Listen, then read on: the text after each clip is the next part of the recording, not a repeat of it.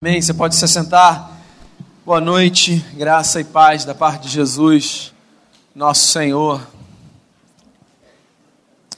Quero convidar você a voltar os seus olhos para o Evangelho segundo Lucas, capítulo de número 13. Evangelho segundo Lucas, capítulo 13. Eu lerei do verso 10 ao verso de número 17. Diz assim a palavra do Senhor. Ora, ensinava Jesus no sábado numa das sinagogas. E veio ali uma mulher possessa de um espírito de enfermidade, havia já 18 anos. Andava ela encurvada, sem de modo algum poder endireitar-se. Vendo-a, Jesus chamou-a e disse-lhe: Mulher, estás livre da tua enfermidade. E impondo-lhe as mãos, ela imediatamente se endireitou e dava glória a Deus. O chefe da sinagoga, indignado de ver que Jesus curava no sábado, disse à multidão: Seis dias há em que se deve trabalhar, vinde, pois, nesses dias para ser descurados, e não no sábado. Disse-lhe, porém, o Senhor: Hipócritas, cada um de vós não desprende da manjedoura no sábado o seu boi ou o seu jumento para levá-lo a beber? Por que motivo não se devia livrar deste cativeiro em dia de sábado esta filha de Abraão, a quem Satanás trazia presa há 18 anos? Tendo ele dito estas palavras, todos os seus adversários se envergonharam. Entretanto, o povo se alegrava por todos os gloriosos feitos que Jesus realizava. Senhor, fale ao nosso coração agora através da palavra, que ela nos seja alimento, que ela nos seja instrumento da tua vida e que o teu Espírito Santo sussurre aos nossos ouvidos os valores do teu evangelho e que eles frutifiquem, Senhor, em nós, nos levando a ser homens e mulheres que carregam em si a estatura de Cristo Jesus. Perdoe-nos os pecados e fale conosco em nome de Jesus. Amém.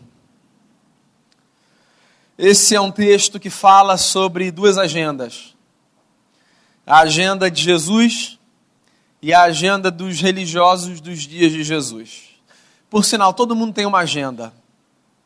E é evidente que eu não estou aqui falando de um bloco de papel ou de um aplicativo de celular. Todo mundo tem uma agenda porque todo mundo carrega uma proposta de vida que dê a si sentido. Talvez você não tenha consciência da sua agenda, mas você a tem mesmo assim. Porque todos nós carregamos projetos que, em tese, se coadunam com os valores que nós temos, para que então nós construamos a nossa história. E esse texto que eu separei é um texto que fala sobre duas agendas. É um cenário simples. Você tem aqui quatro grupos representados, quatro personagens: Jesus, uma mulher, um chefe de sinagoga e o povo, a multidão. E o que acontece nessa história que Lucas resolve registrar faz a gente pensar no tipo de agenda que a gente carrega para a vida. Então, minha pergunta a você, que eu espero te ajudar a responder nessa noite com esse texto, é qual é a sua agenda? O que estava acontecendo aqui era o seguinte: Jesus estava numa sinagoga que era um centro de manutenção da tradição judaica. As sinagogas surgiram no período do exílio babilônico, porque o povo foi tirado da sua terra, afastado do templo, privado da sua cultura, levado para outras terras que não a sua, aquele povo sofria o risco de ver a sua cultura extinta. Então, nas cidades onde os judeus estavam, lá no período do cativeiro babilônico, centros de manutenção da tradição foram formados. Então, as sinagogas eram esses centros onde a cultura era preservada. Mesmo depois do retorno do exílio, as sinagogas continuavam a funcionar. E Jesus, como um judeu que se propunha mestre, sabia que as sinagogas eram um lugar de reflexão da fé. Então ele vai para uma sinagoga para ensinar como os mestres faziam. E o que Lucas diz aqui nesse texto é que enquanto Jesus ensinava numa das sinagogas, uma mulher possessa de um espírito de enfermidade, há 18 anos, se aproximou dele. E Lucas faz questão de dizer que essa mulher andava encurvada e não podia se endireitar. Talvez valha aqui uma palavra de esclarecimento. Nem toda enfermidade, assim nós cremos, é resultado de experiência de possessão maligna. No entanto, curiosamente, os evangelistas, quando eles relatam algumas experiências que Jesus teve com pessoas enfermas, eles resolvem chamar essas enfermidades, por uma razão que eu desconheço, de enfermidades provocadas por experiências de possessão maligna. E me parece que esse aqui é um caso de uma mulher que, por causa de uma aliança profunda com as trevas, experimentou por 18 anos sofrimento. Essa vida de trevas, de aliança com a maldade, é uma vida que nos custa muito caro no corpo e na alma e nas emoções. Render-se a forças malignas, engajar-se num projeto de vida de maldade, acordar todos os dias pensando em destruir, isso tudo faz mal. Faz mal não apenas para o outro, faz mal para si. O Davi, rei de Israel e grande poeta, certa vez disse isso de forma bela, como Davi era capaz de dizer. Quando ele narra, por exemplo, a sua experiência de engolir os seus pecados sem confessá-los a Deus, ele diz assim: Eu tenho a sensação de que os meus ossos estão pesados o meu corpo dói. E aqui há uma mulher que sofre no corpo as marcas de uma vida aliançada à maldade. Você pode pensar aí, eu nunca passei por essa experiência, e esse texto me é um texto apenas teórico porque não tem nada a ver com a minha vida. Você sabe que tem muita gente que sofre há 18 anos? E que 18 anos aqui sejam uma representação. Né? Tem gente que sofre de doenças crônicas. E não apenas porque é gente que luta com enfermidades no corpo. Tem gente que há 18 anos não consegue amar. Tem gente que há 18 anos não consegue perdoar. Tem gente que há 18 anos não tem coragem de dar passo. Não tem coragem de recomeçar. A história dessa mulher é a história de muita gente. Mesmo gente que nunca fez nenhuma aliança com nenhuma entidade maligna ou o que quer que seja. Mas que por alguma razão, medo ou o que quer que seja, impede a bondade de florescer dentro de si. Então, gente que sofre de patologia crônica na alma precisa se encontrar com Jesus de Nazaré. Se você não sabe perdoar, você precisa se encontrar com o abraço de Jesus de Nazaré. Se você não sabe amar, você precisa se encontrar com o abraço de Jesus de Nazaré. Porque, seja qual for a duração da enfermidade da tua alma, não há encontro com Jesus de Nazaré, o Cristo, nosso Senhor, que não possa mudar essa condição. Essa mulher se aproxima de Jesus e imediatamente Jesus interrompe o seu ensino e a atende.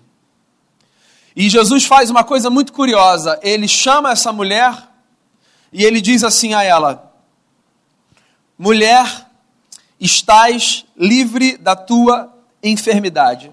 Você sabe o que eu acho bacana aqui? Num tempo em que o evangelicalismo, pelo menos no Brasil, faz tanto teatro e tanta cena com essas experiências de libertação, eu acho muito interessante ver Jesus olhar para uma mulher que sofre por uma possessão maligna e não se dirige a entidade nenhuma, não pergunta de nome de demônio nenhum, nem faz nenhum show, só olha no olho dessa mulher e diz assim: mulher, é a você que eu me dirijo, você está livre desse mal. Jesus não tem o menor interesse em saber nome de maldade do que quer que seja. Jesus não tem o menor interesse de saber histórico do que quer que seja que não tenha a ver com o seu reino. Jesus lida com gente, como eu e você. E quando algo nos oprime, tudo que Jesus faz é olhar nos nossos olhos e dizer: seja livre daquilo que te acomete. É o que ele faz. O coração de Jesus é movido por compaixão. Então Jesus tinha uma missão aqui nessa terra.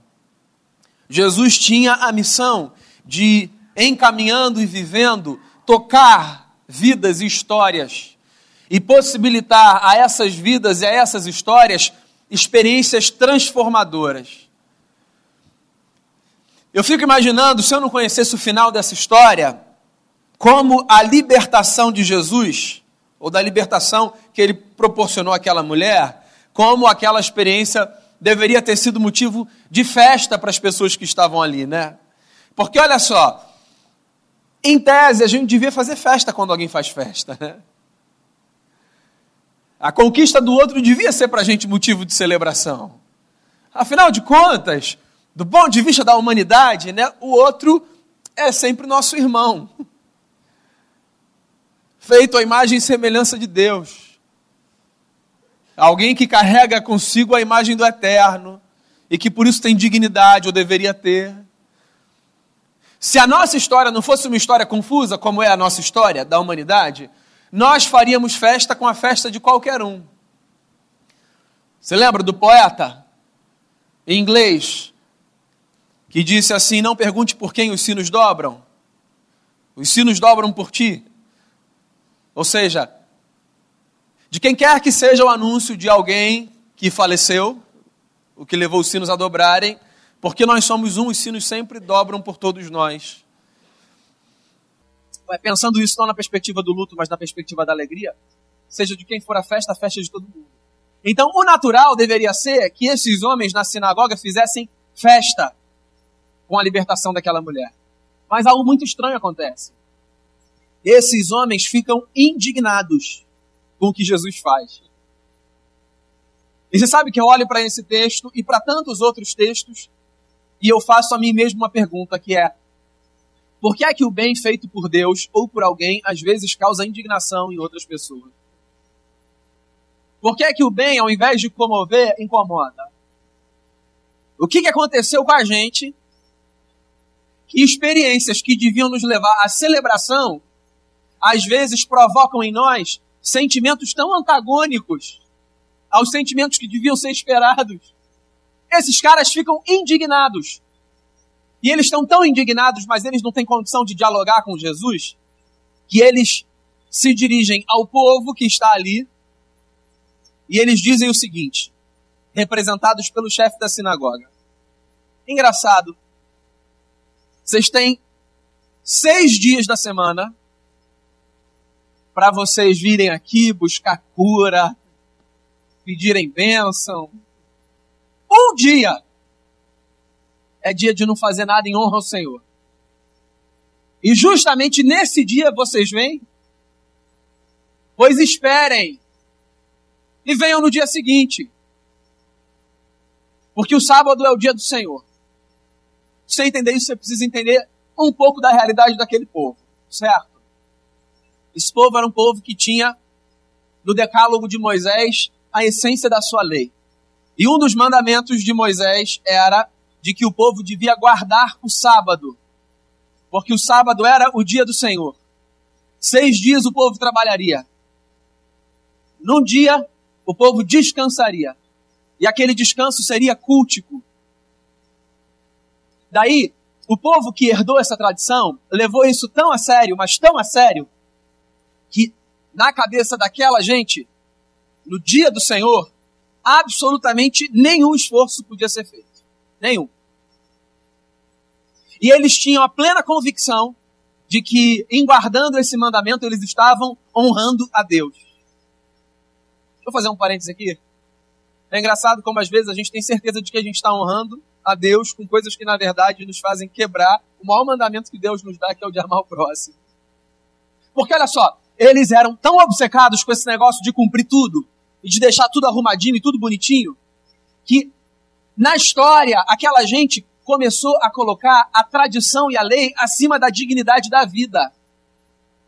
Está aí um alerta que você precisa receber para refletir sobre a sua agenda. Eu sei que você tem os seus compromissos religiosos, eu também os tenho. Zelo por eles. Caminho. Quando o sábado é mais importante do que o homem, alguma coisa aconteceu no meio do caminho. Quando o domingo é mais importante do que o homem, trazendo para o nosso tempo, alguma coisa aconteceu no caminho. Porque Jesus de Nazaré disse, em outro episódio, que não foi o homem que foi feito para o sábado, mas o sábado foi feito para o homem. Ou seja, nós temos um compromisso com a lei. Mas o nosso compromisso com a lei, eu estou falando aqui da lei religiosa, o nosso compromisso com a lei é um compromisso que existe para potencializar a vida e não para destruir a vida. Então, quando a minha experiência religiosa me leva a destruir vida e não a construir vida, a minha experiência religiosa se perdeu. Eu vou evocar aqui um texto que já citei diversas vezes, é um dos meus textos favoritos das histórias contadas por Jesus de Nazaré, quando Jesus conta a parábola do bom samaritano. E quando Jesus diz, nas entrelinhas, que tanto o sacerdote quanto o levita erraram por não parar para acolher o judeu que estava caído à beira do caminho. Sabe o que é curioso? Tanto o sacerdote quanto o levita tinham justificativas legais, religiosas, para não se envolverem. Pois Jesus não contou a história dizendo assim: bem fizeram o sacerdote e o levita, que cumpriram a risca a lei de Moisés e deixaram o homem morto no caminho. Jesus mostrou que a virtude estava com o samaritano, que se envolveu. Porque a lei é importante, a lei é importante.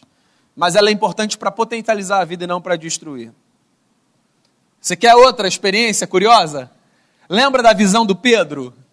Quando baixa um lençol, meio-dia, o Pedro cheio de fome, e ele tem essa visão de um lençol que baixa do céu, cheio de animais, e ele ouve uma voz que dá a ele uma instrução e diz assim: Pedro, mata e come.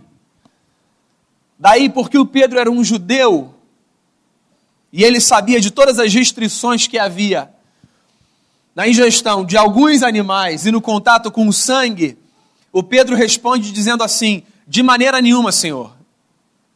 Eu acho isso muito curioso, porque ele reconhece de quem é a voz, tanto que ele diz assim: De maneira nenhuma, Senhor. Então, ele reconhece que a instrução é de alguém que tem autoridade sobre ele. Mas o zelo do Pedro pela tradição era tão grande que ele prefere permanecer firme do lado da tradição do que obedecer à voz do seu Senhor. Às vezes a gente faz isso. Às vezes a gente dá à tradição uma autoridade maior sobre a nossa história do que ao Senhor, que em alguns momentos nos faz quebrar a tradição. Então esses homens eram extremamente religiosos, mas eles tinham um problema. A experiência religiosa deles os tinha levado a colocar o amor à lei acima do amor à vida. Daí Jesus, que era genial, genial, responde esses homens dizendo assim: interessante. Agora, eu fico aqui me lembrando que vocês, representados aí na figura do chefe da sinagoga, no sábado, vocês desamarram da manjedoura o jumento, né? para que ele possa comer e para que ele possa beber. No sábado. Num outro texto, Jesus pega mais pesado ainda. Numa conversa similar, ele diz assim: Curioso, então deixa eu fazer uma pergunta a vocês. Se no sábado o filho de vocês, ou o boi ou o jumento de vocês, cair num buraco, vocês vão deixar eles lá? Morrendo? dizendo assim: Ô oh, filhão, papai queria ajudar, sábado. Gente se vê quando eu for para lá também. Se você não aguentar até amanhã. Ou seja, Jesus toca num problema aqui. Jesus toca na dificuldade que a gente tem de fazer com que a nossa agenda religiosa estrita seja cumprida quando os personagens em questão somos nós ou os nossos. Então, geralmente é assim, né? Quando quem está ali como peça a receber misericórdia sou eu ou um dos meus, então todo o meu zelo religioso é colocado em questão. E eu negocio. Mas quando o que está em jogo é a experiência do outro, se eu amo a religião mais do que eu amo a vida, eu corro um grande risco de dizer assim, ó, lamento, vai com Deus. tendo comigo a convicção de que o que eu fiz foi cumprir ordenança do meu Senhor. O Lucas termina esse texto mostrando para a gente que os religiosos ficaram completamente envergonhados. O povo, no entanto, se alegrava por todos os feitos que Jesus realizava. É, isso é uma provocação, tá? Isso é Lucas dizendo assim, ó, Toma cuidado, você que se diz parte do povo, para que a sua experiência com a religião do povo não te torne insensível ao que Deus faz fora do povo. Quando a gente faz parte de um grupo, e quando a gente ama o grupo do qual a gente faz parte, a gente tem uma tendência, que na verdade eu chamaria de tentação, a de controlar absolutamente tudo para ver se tudo está funcionando do jeito que tem que funcionar. Afinal de contas, nós entendemos desse negócio. Então, tem os discípulos que veem crianças vindo na direção de Jesus, e aí eles dizem assim: Não, meninos, vocês não, vocês são com a tia lá de baixo. Que com Jesus é um outro pessoal, a gente não tem muito tempo. E eles estão fazendo isso assim, pela paixão deles. Aí tem os amigos de Jesus que começam a ouvir que tinha outra gente falando a mensagem de Jesus. E eles ficam indignados.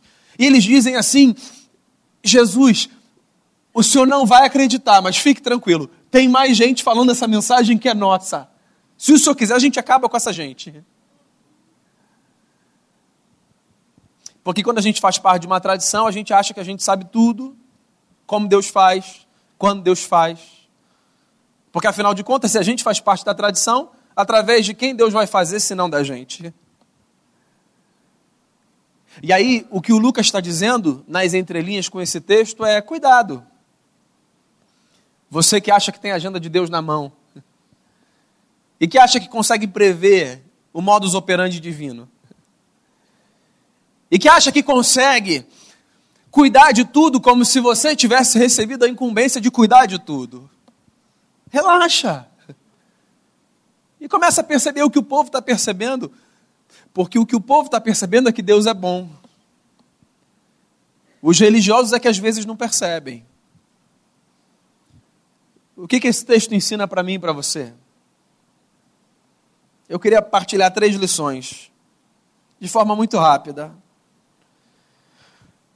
Primeiro, esse, trecho, esse texto traz, perdão, para mim e para você, a consciência de que sim, existe muita gente sofrendo doença crônica na alma. Você pode estar com seu corpo são, você pode estar com a sua mente sã, mas é possível que há muito você sofra de uma doença crônica na alma. A gente não trata como patologia falta de amor, você não vai encontrar em nenhum diagnó manual diagnóstico. Mas do ponto de vista espiritual, vai, religioso, é patológico, revela alguma disfunção na maneira como a gente foi feito para viver. Tem gente que há 20 anos não consegue perdoar. É. Terapeutas aqui de plantão podem confirmar. Não são poucas as histórias que a gente ouve de gente que, quando vai narrar o que aflige o seu coração, diz assim: é que tem uns 15 anos eu tive. Tem uns 15 anos. Você sabe o que isso significa? Que tem 15 anos que aquele tema é arrastado. Arrastado. E é por isso que a vida é pesada. Porque quando a gente arrasta temas ruins há 15 anos, não tem jeito, a vida vai ser pesada. Quando a gente permite que o medo paralise a gente, por que não? Isso não pode ser uma doença na alma. Então, tenha consciência disso. É possível que você sofra de um mal que te aflige na alma. Que o check-up que teu médico te pede esteja perfeito. Que não haja em você nenhum sintoma de nenhuma patologia no corpo, nem nas emoções. Mas é possível que a sua alma esteja enferma. E se a sua alma estiver enferma, saiba de uma coisa: Jesus pode se encontrar com você e mudar radicalmente o estado de quem você é. Segunda provocação que eu queria fazer nessa noite, segunda lição. Queria lembrar você que a agenda de Jesus é a agenda do amor que se move em compaixão e promove libertação. A história da Bíblia é a história de um Deus que tira gente do cativeiro, ponto. Ponto. Então, se você tiver que resumir o enredo da Bíblia, o enredo da Bíblia é esse: um Deus que liberta povos e pessoas de cativeiros. Um Deus que não compactua com a opressão de nenhuma natureza. A história dos hebreus começa exatamente assim.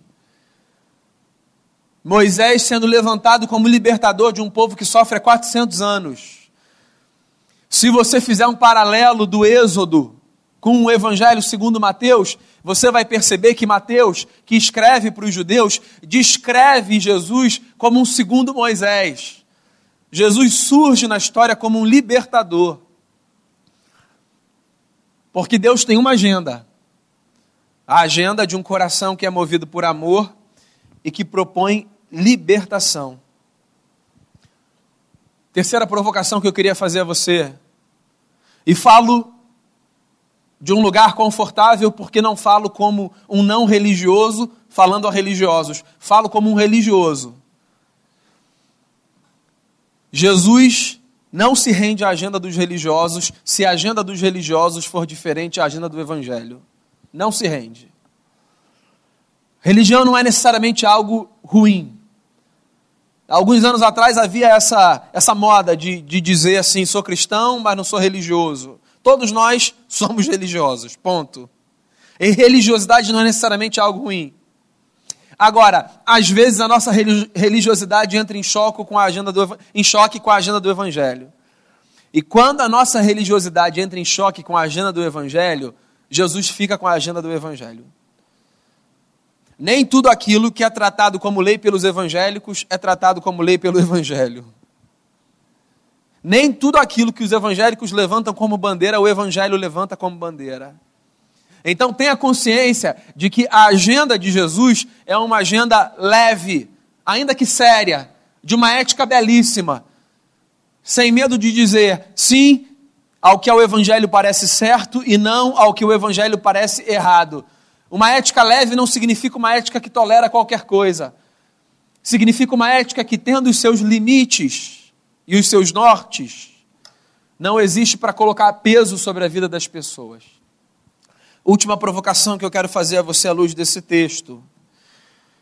Lembre-se, enquanto houver gente precisando de libertação e de transformação, Jesus trabalhará, não importa o dia, não importa a hora, não importa o lugar. Então tem gente que às vezes diz assim, pastor, eu queria pedir perdão porque eu não vim no domingo culto ao Senhor é que eu tive que ir resolver um negócio com a minha família. Pois saiba de uma coisa, isso é culto. E mais importante do que o culto que você vem aqui fazer, dependendo do que você foi fazer com a sua família. Porque você entende? A, a leitura moralista que os judeus do primeiro século tinham com o sábado, hoje os cristãos do século 21 têm com o domingo. Então, o que Deus faz no domingo, Ele faz na segunda, na terça, na quarta, na quinta, na sexta e no sábado. A gente se reúne no domingo por uma questão de tradição, dia do Senhor. Domingo, a esperança da ressurreição. Mas o que Deus faz no domingo, Ele pode fazer qualquer dia. Não espere o domingo que vem. Você levar a Deus as suas aflições, as suas orações, ou o que quer que seja. Deus trabalha de segunda a segunda, incessantemente, em favor de todos aqueles que se aproximam. Onde você estiver, diante de quem você estiver, a hora que você estiver, ali Deus estará.